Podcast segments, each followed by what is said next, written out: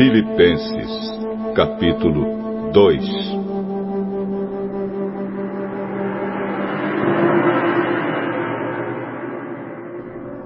Por estarem unidos com Cristo, vocês são fortes. O amor dele os anima e vocês participam do Espírito de Deus. E também são bondosos e misericordiosos uns com os outros. Então peço que me deem a grande satisfação de viverem em harmonia, tendo um mesmo amor e sendo unidos de alma e mente. Não façam nada por interesse pessoal ou por desejos tolos de receber elogios, mas sejam humildes e considerem os outros superiores a vocês mesmos. Que ninguém procure somente os seus próprios interesses, mas também os dos outros. Tenham entre vocês o mesmo modo de pensar que Cristo Jesus tinha. Ele tinha a natureza de Deus, mas não tentou ficar igual a Deus. Pelo contrário, ele abriu mão de tudo que era seu e tomou a natureza de servo, tornando-se assim igual aos seres humanos.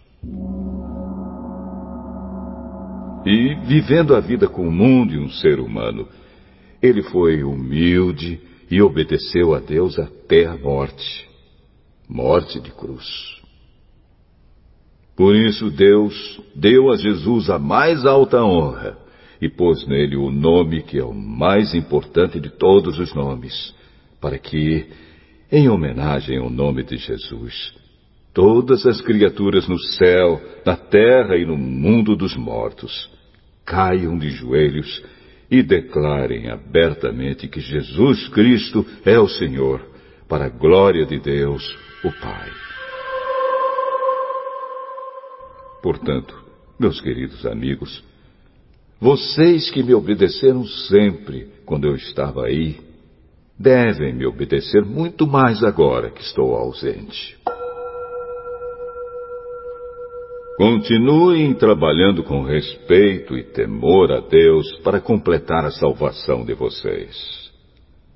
Pois Deus está sempre agindo em vocês para que obedeçam à vontade dele tanto no pensamento como nas ações.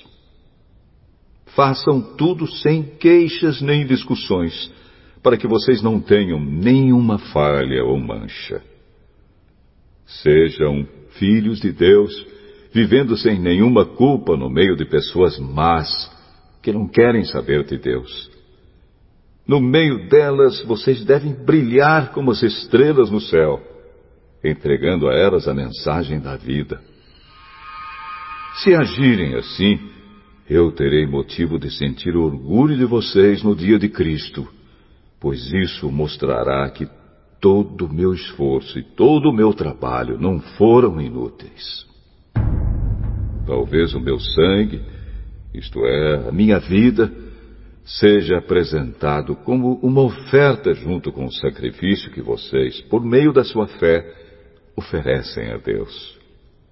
Se isso acontecer, ficarei contente e me alegrarei com todos vocês. Do mesmo modo, vocês também devem ficar contentes e se alegrar comigo. Se for da vontade do Senhor Jesus, espero poder logo lhes enviar Timóteo, para que eu fique animado quando receber notícias de vocês. Pois Timóteo é o único que se preocupa com vocês como eu me preocupo, e é o único que de fato se interessa pelo bem-estar de vocês. Pois todos os outros se preocupam com os seus próprios interesses e não com os de Jesus Cristo. E vocês sabem muito bem como Timóteo provou o seu valor. Ele e eu, como se fôssemos filho e pai, temos trabalhado juntos no serviço do Evangelho. Portanto, espero enviá-lo a vocês logo que eu souber como vão ficar as coisas aqui para mim. E, confiado no Senhor, penso que eu mesmo poderei ir logo até aí, Também acho que é preciso enviar a vocês o nosso irmão Epafrodito, meu companheiro de trabalho e de lutas, o qual vocês enviaram para me trazer a ajuda que eu precisava. Ele tem tido muitas saudades de todos vocês e tem andado muito preocupado por vocês terem sabido que ele estava doente. De fato, ele esteve doente e quase morreu. Mas Deus teve pena dele e não somente dele, mas também de mim. E assim evitou que eu tivesse uma tristeza ainda maior. Por isso vou mandá-lo de volta a vocês o mais depressa possível, para que vocês sintam a alegria de vê-lo novamente e para que eu não fique preocupado. Portanto, recebam Epafrodito com toda alegria, como se recebe um irmão no Senhor. Respeitem pessoas como ele, pois ele arriscou a sua vida e quase morreu por causa do trabalho de Cristo. Ele fez isso para me dar a ajuda que vocês não podiam me dar pessoalmente.